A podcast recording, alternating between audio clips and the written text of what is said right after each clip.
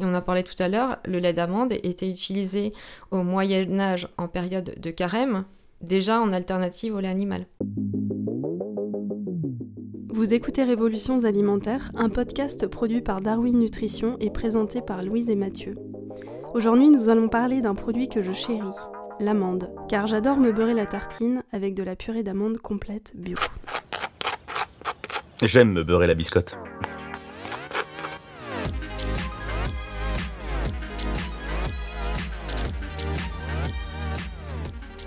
C'est le printemps et l'amandier fait partie des premiers arbres à fleurir et à annoncer la renaissance.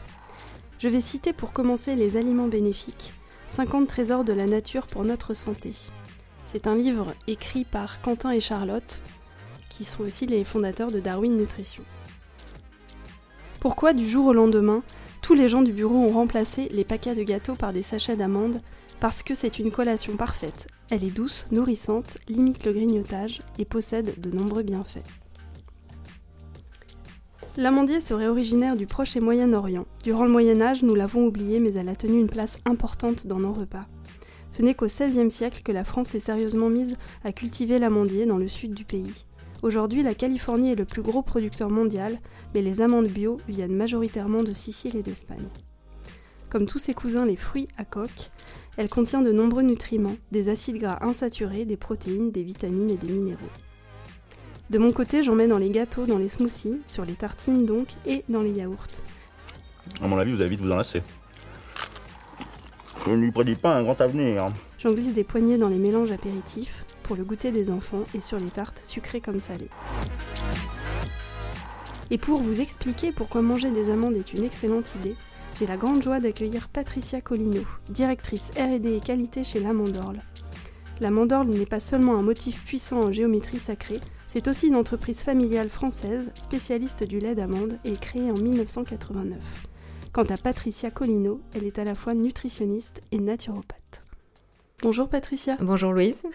Quel est ton parcours en quelques mots? Comment tu t'es intéressée en particulier à la nutrition? Alors moi au départ j'ai vraiment un, parcours, une formation scientifique universitaire avec une licence de chimie et euh, il y a plus de 20 ans j'ai orienté euh, mon parcours euh, vers les médecines naturelles. Je me suis spécialisée en diététique et en herboristerie. Je suis aujourd'hui naturopathe, diététicienne diplômée d'État et j'ai validé il y a quelques années un master nutrition santé en VAE.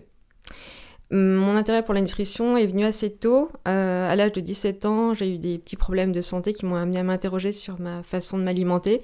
Et euh, naturellement, instinctivement plutôt, j'ai éliminé certaines catégories d'aliments et j'ai ressenti un vrai mieux-être. Et du coup, j'ai vraiment découvert que mon alimentation avait un impact sur, euh, sur ma santé. Du coup, pour moi, c'est un peu évident euh, de choisir ce parcours au niveau professionnel aussi. J'ai la chance de travailler depuis 18 ans, en effet, pour la Mandorle, qui est dans un acte nutrition végétale. Est-ce que tu pourrais nous décrire les bienfaits nutritionnels de l'amande? L'amande est très intéressante au niveau nutritionnel. De nombreuses études démontrent euh, son intérêt dans la prévention de nombreuses pathologies. On, la, nomme dans la prévention euh, des problèmes cardiovasculaires euh, grâce à la qualité de ses acides gras. Elle est citée dans des études dans la prévention des problèmes, dans le déclin cognitif grâce à ses antioxydants ou encore dans la prévention des cancers colorectaux grâce à ses fibres. elle est parmi les, fruits secs qui contiennent le plus aussi de protéines, donc très intéressant dans un régime végétalien. Et euh, sa richesse en minéraux, notamment en, magnésium pour l'équilibre nerveux et aussi une de ses spécificités, mais aussi en calcium, phosphore qui sont essentiels pour l'immunisation osseuse. Génial.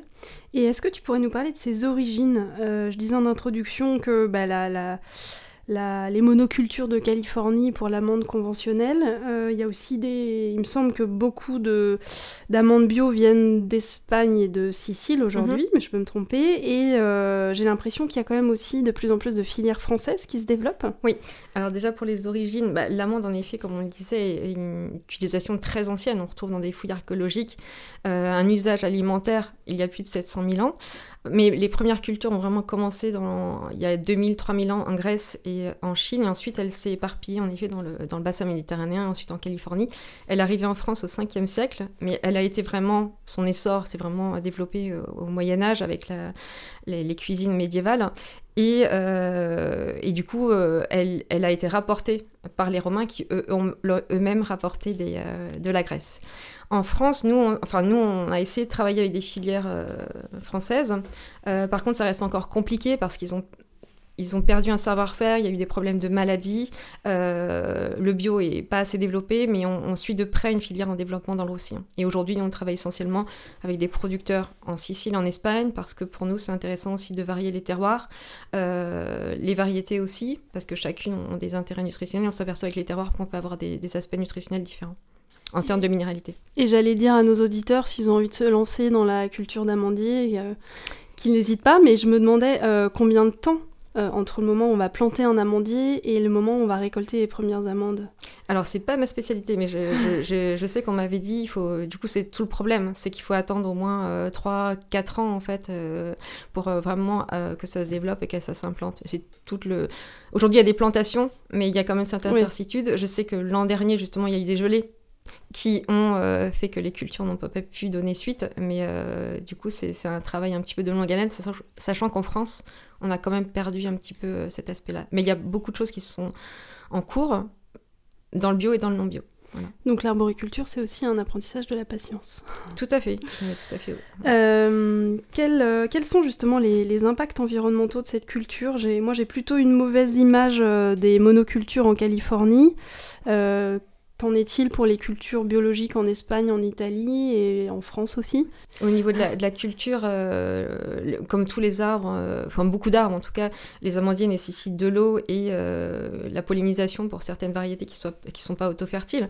Aujourd'hui, l'histoire montre que si les cultures traditionnelles, la biodiversité est respectée, il n'y a pas de problème. Mais ce qu'on voit en effet apparaître maintenant, c'est des monocultures intensives, notamment en Californie, mais dans certaines régions en Espagne aussi, qui ont un vrai impact en fait sur les nappes phréatiques au niveau euh, et euh, sur le déclin des colonies d'abeilles. Et ça, euh, aujourd'hui, c'est clair que ça fait du tort à toute l'image qu'on peut avoir de l'amande. Vous vous demandez peut-être pourquoi la monoculture d'amandier provoque le déclin des populations d'abeilles. La production d'amandes qui a explosé en Californie requiert bien un nombre toujours plus important de pollinisateurs un rythme que les abeilles états-uniennes ne peuvent tenir. Premièrement, l'immensité des cultures épuise les abeilles. Deuxièmement, les pesticides leur sont très néfastes, comme cela est de plus en plus documenté et médiatisé. Troisièmement, l'absence de biodiversité dans le verger ne leur garantit pas une nourriture diversifiée et de qualité. Nous, de toute façon, on travaille exclusivement avec des fournisseurs en bio, qui sont déjà sensibilisés à une démarche écologique. Et, euh, on essaye vraiment de travailler avec des, euh, des sociétés familiales qui ont aussi des, des, cultures traditionnelles et qui savent que du coup c'est leur, leur, métier euh, qui, qui perpétue justement en respectant aussi l'environnement.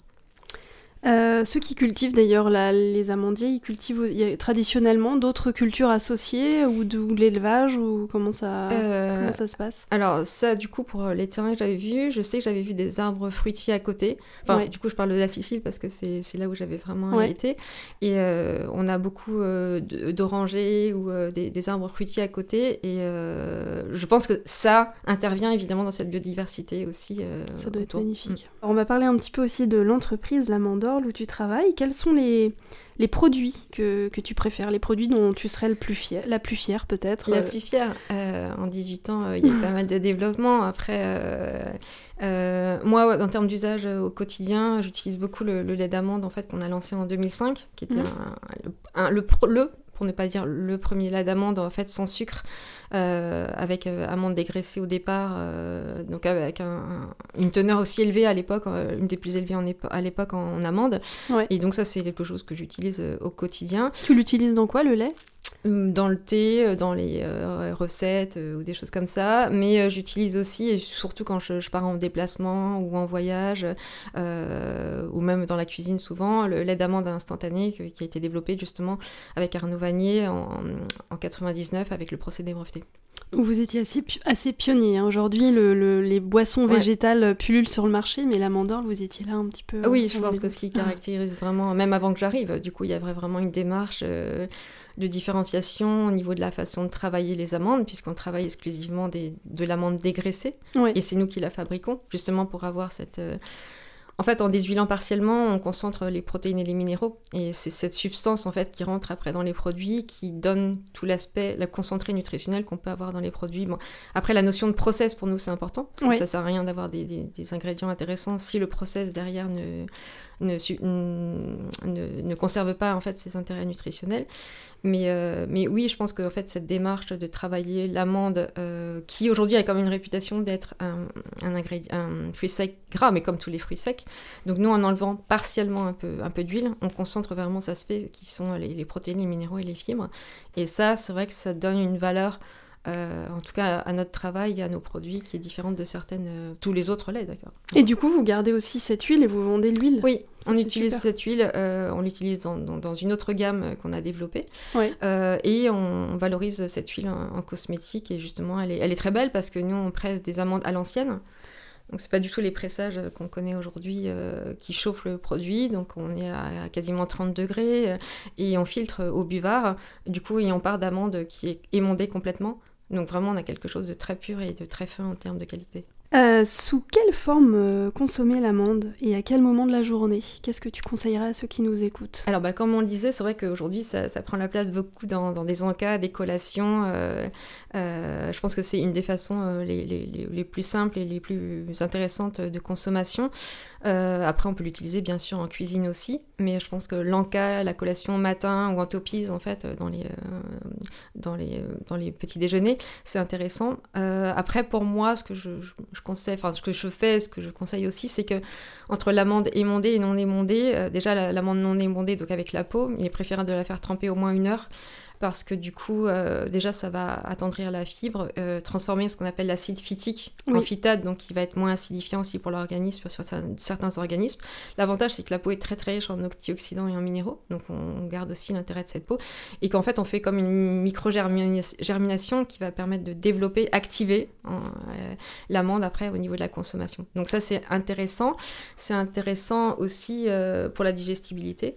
Et par contre, pour des personnes qui sont un peu plus sensibles au niveau intestinal, je recommande de consommer euh, l'amande euh, non émondée, qui soit un petit peu euh, moins irritante. C'est vraiment sur des intestins très sensibles, parce qu'en fait, on a 80% de, de fibres insolubles et 20% de fibres solubles. D'accord.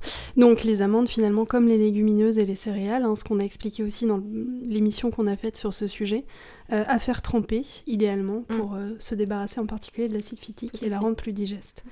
Euh, moi, d'ailleurs, l'amande, comme tu dis, je la consomme beaucoup petit déjeuner, lait d'amande dans les céréales, Mm. lait d'amande dans le chai, donc Oui. dans le thé noir avec les épices et du lait d'amande, ou le, ce qu'on appelle le lait d'or, avec du, curcuma, une petite touche de miel et purée d'amande et poudre d'amande dans les gâteaux. Beaucoup, beaucoup. Gâteaux au citron, aux amandes, aux pavots, aux amandes. Oui. Toutes ces variations, en fait, ça permet de remplacer une partie de la farine et de l'huile ou du beurre Ouais. par de la poudre d'amande et ça, ça donne des gâteaux vraiment délicieux et plus sains. Mais d'ailleurs, dans des cultures enfin, traditionnelles, euh, moi je parle de, de l'Italie et de la Sicile que je, que je connais mieux, mais euh, il y a beaucoup de gâteaux qui sont sans farine, mais avec de la poudre d'amande. Donc c'est des usages aussi qui sont faits euh, courants et depuis longtemps. Est-ce que tu peux nous expliquer comment faire soi-même euh, sa purée d'amande ou son lait d'amande? On mettra des liens euh, en dessous en- Mhm. Sur, euh, sur le site de- de- du podcast pour l'expliquer, mais est-ce que toi, tu as des astuces ou des façons de faire quand t'as pas les produits l'amandin euh, sous la main? Ah oui.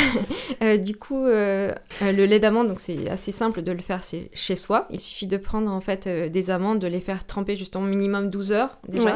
Après de les rincer et de les, de les mixer avec de l'eau, de les filtrer dans un linge et de récupérer ce jus qui va servir de lait. En général, on, on récupère ce qu'on appelle l'okara, donc parce que c'est une substance très nutritionnelle avec toutes les protéines, les fibres, etc. pour faire des gâteaux justement. Mais il faut compter à peu près euh, 140 grammes euh, d'amandes pour 750 euh, ml euh, d'eau et on fait un lait euh, qui... qui, euh, C'est des précisions de chimiste. oui, voilà, bah, du coup, c'est pour la recette. Et euh, pour la purée, par contre, ben, le, plus simple, en fait, c'est de prendre les amandes, de les broyer avec un robot culinaire. Il faut mouliner à peu près, il faut mixer à peu près 15-20 minutes, en s'arrêtant de temps en temps pour pas chauffer à la fois l'amande et le robot. Mais euh, du coup, et de, de faciliter la prise en crème avec une cuillère à soupe d'huile végétale ou en les toastant un peu avant, ça peut aider aussi. Puis en plus, ça va donner un petit goût sympa. Euh, et quelles sont les, je me demandais les propriétés du lait d'amande par rapport déjà au, alors on dit lait d'amande, mais on, on devrait dire boisson végétale à base d'amande. Mais on Mm. prend la liberté de dire lait d'amande par rapport au lait animal et même Mhm. par rapport aux autres laits végétaux comme euh, l'amande, euh, comme euh, pardon, comme l'avoine ou l'épeautre ou le riz. Donc l'appellation déjà lait d'amande et lait de coco sont des appellations autorisées, réglementées, parce qu'il y a un usage traditionnel justement sur ces, sur ces laits. Et en effet, sur les autres préparations boissons végétales, on n'a pas le droit. Après, ce, ce terme est aussi plus ou moins interdit et réglementé selon les pays. En tout cas, en France, on a le droit, en Italie, on a le droit, je sais qu'en Angleterre, on n'a pas le droit. Donc pour la coco et l'amande, on peut dire lait, Oui. lait d'amande et lait de coco. Voilà, après, il faut voir au niveau des différents pays, mais en tout cas, en France, oui, le, le- le terme lait de coco et euh, lait d'amande sont utilisés justement pour cet usage traditionnel. Et on en parlait tout à l'heure, le lait d'amande était utilisé au Moyen-Âge en période de carême, déjà en alternative au lait animal. Puisqu'en carême, on Ah ne oui. consomme pas de. Voilà. Donc, euh, Et c'est donc par rapport au lait animal, c'est aussi riche en protéines. euh, Alors, euh, je vais parler c'est plus plutôt digeste. Quantitativement, on a, c'est vrai que l'amande est particulièrement intéressante au niveau protéines, donc euh, on a une quantité qui est intéressante. Après, ça reste toujours une protéine végétale, donc par rapport à une protéine animale, il y a toujours cet équilibre à trouver avec la complémentation.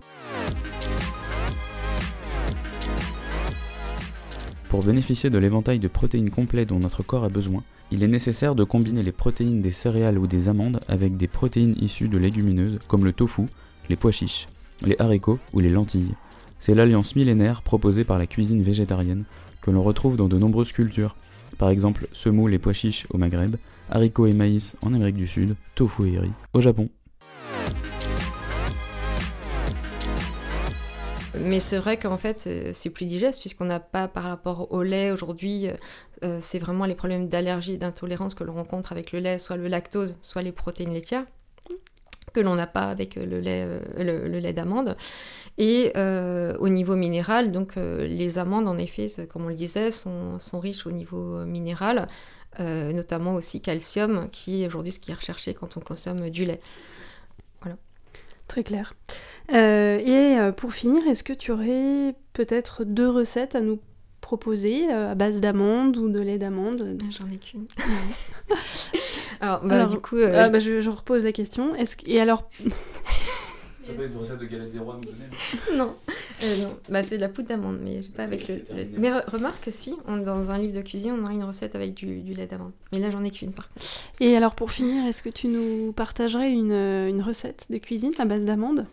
Alors, du coup, pour, être, euh, pour faire simple, on a une recette qui euh, sans lait, sans gluten et sans œufs sur notre site internet euh, L'Amandorle, euh, qui avec trois farines, fécule de pommes de terre, farine de riz et farine de sarrasin, 150 grammes, 100 grammes de farine de riz, 50 grammes de farine de sarrasin et 50 grammes de fécule de pommes de terre, à laquelle on ajoute à peu près euh, 150 grammes de notre lait d'amande en poudre, justement, une cuillère à soupe de sucre et euh, un petit peu de sel. Et ensuite, on, rajoute de l'eau. Et euh, en fait, juste en mélangeant les poudres au départ, tous les produits, les ingrédients secs, et en mélangeant de l'eau après, on laisse reposer une heure et on obtient une pâte à crêpes pour une vingtaine de crêpes. Génial. Euh, moi, je vais partager peut-être ma recette de smoothie du matin au 5, avec 5 ingrédients que je fais en général tremper la veille d'ailleurs. Donc, je mets une belle poignée d'amandes avec la peau, hein, un petit peu de germe de blé, une banane coupée en rondelles, un petit peu de fleur d'oranger, une poignée de flocons d'avoine et je mets un peu d'eau au fond du blender et le matin, je mixe. Super. Je vais essayer. Merci beaucoup, Patricia. Merci beaucoup, Louis. Merci d'avoir écouté cet épisode du podcast Révolutions alimentaires produit par Darwin Nutrition. Merci beaucoup à Patricia pour ses échanges, merci à Mathieu Briard à la technique, merci à Charlotte et Quentin, nos complices dans les coulisses. Si vous avez aimé cet épisode, pensez à vous abonner sur votre plateforme de podcast préférée et à nous laisser un avis sur Apple Podcast. Et une fois n'est pas coutume, nous allons vous laisser avec une citation d'Albert Camus, extraite de son texte somptueux intitulé Les Amandiers et que l'on peut trouver dans son recueil Nos. Quand j'habitais Alger, je patientais toujours dans l'hiver parce que je savais qu'en une nuit, une seule nuit froide et pure de février, les amandiers de la vallée des Consuls se couvriraient de fleurs blanches. Je m'émerveillais de voir ensuite cette neige fragile résister à toutes les pluies et au vent de la mer. Chaque année pourtant, elle persistait, juste pour préparer le fruit.